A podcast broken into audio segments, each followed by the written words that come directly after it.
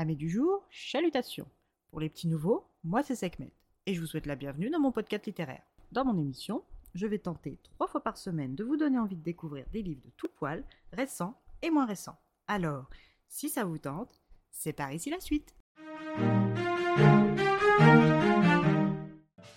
Je vais vous présenter le premier tome des Chroniques de l'érable et du cerisier, Le Masque de dos de Camille Monceau, publié chez Gallimard Jeunesse. Dans ce roman, nous faisons connaissance avec notre narrateur et personnage principal, Ichiro, né en l'an 4 de l'ère Keisho, soit aux alentours de l'année 1599, il a été abandonné dans une coque de biwa. Pour la culture générale, les amis, le biwa est une sorte de lutte, avec pour seule possession un pendentif en forme de feuille d'érable en or. Âgé d'à peine deux ans, il est recueilli par un vieil ermite et sa servante dans la montagne des régions de Kamakura, dans la province de Sogami. Ichiro vit lui aussi en ermite auprès de Oba, une femme veuve sans enfant qui a toujours été aux côtés de maître Tanzen, un samouraï à la retraite. Le maître, comme tout le monde l'appelle, commence à enseigner à Ichiro la voie du sabre dès ses 4 ans et l'éduque de manière approfondie. Histoire, littérature, calligraphie, poésie, arithmétique, astrologie, herboristerie, religion, art. Rien ne manque à son éducation et Oba parfait le tout avec les enseignements pratiques du type cuisine, jardinage, réalisation manuelle, musique, médecine. À eux deux, ils font d'Ichiro un enfant savant, mais le gardent volontairement dans l'ignorance de l'ermitage du maître et de son passé guerrier. Un jour où Ichiro, harassé par ses séances d'entraînement trop intenses et accablé par la solitude, Oba décide de désobéir à maître Tanzen en emmenant avec elle Ichiro au village en bas de la montagne. Cette aventure ravira autant le jeune garçon qu'elle ne l'effraiera, mais surtout elle lui laissera un goût amer quelques mois plus tard lorsque sa tendre Oba va tomber malade et ne s'en remettra pas.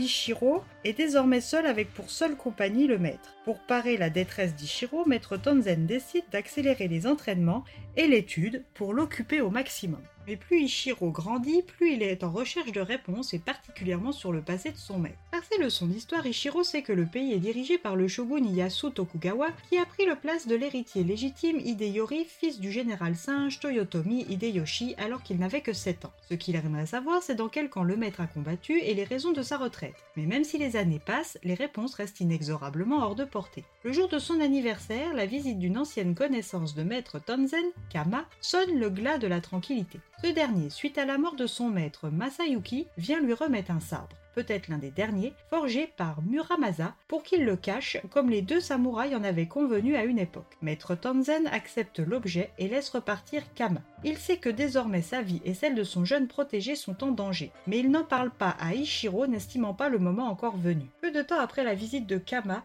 le duo reçoit la visite de deux samouraïs du shogun qui ont saccagé leur maison pour trouver la lame maudite de Muramasa. Maître Tanzen se bat, mais l'intervention du ninja Masasije et de ses shurikens empoisonnés achève le combat. Masasije est gravement blessé et fuit, laissant Maître Tanzen mourir empoisonné. Ce dernier confie à Ichiro la tâche d'enterrer le sabre pour que les samouraïs du shogun ne le trouvent pas, de ne jamais se séparer de son pendentif et de le laisser brûler dans leur maison. Ichiro est maintenant complètement seul avec un passé trouble une éducation incomplète et pour seule consigne de ne pas perdre son médaillon. Ichiro ne peut rester dans sa montagne et décide de rejoindre Edo, la capitale.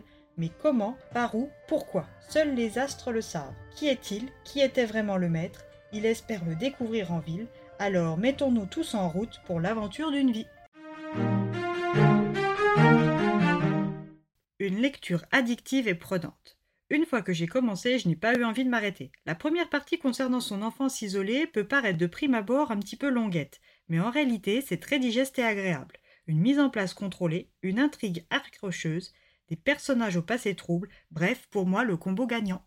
Et eh bien voilà, j'en ai fini pour aujourd'hui. J'espère que cet épisode vous aura plu et vous aura donné des nouvelles idées de lecture. Si vous souhaitez découvrir d'autres petits bonbons littéraires tout droit sortis de ma bibliothèque, je vous retrouve le mardi 25 avril prochain pour un nouvel épisode. Et si d'ici là je vous manque de trop, vous connaissez le chemin sur Instagram, at les lectures de Sekhmet. Sur ce, chalut les amis et à la prochaine!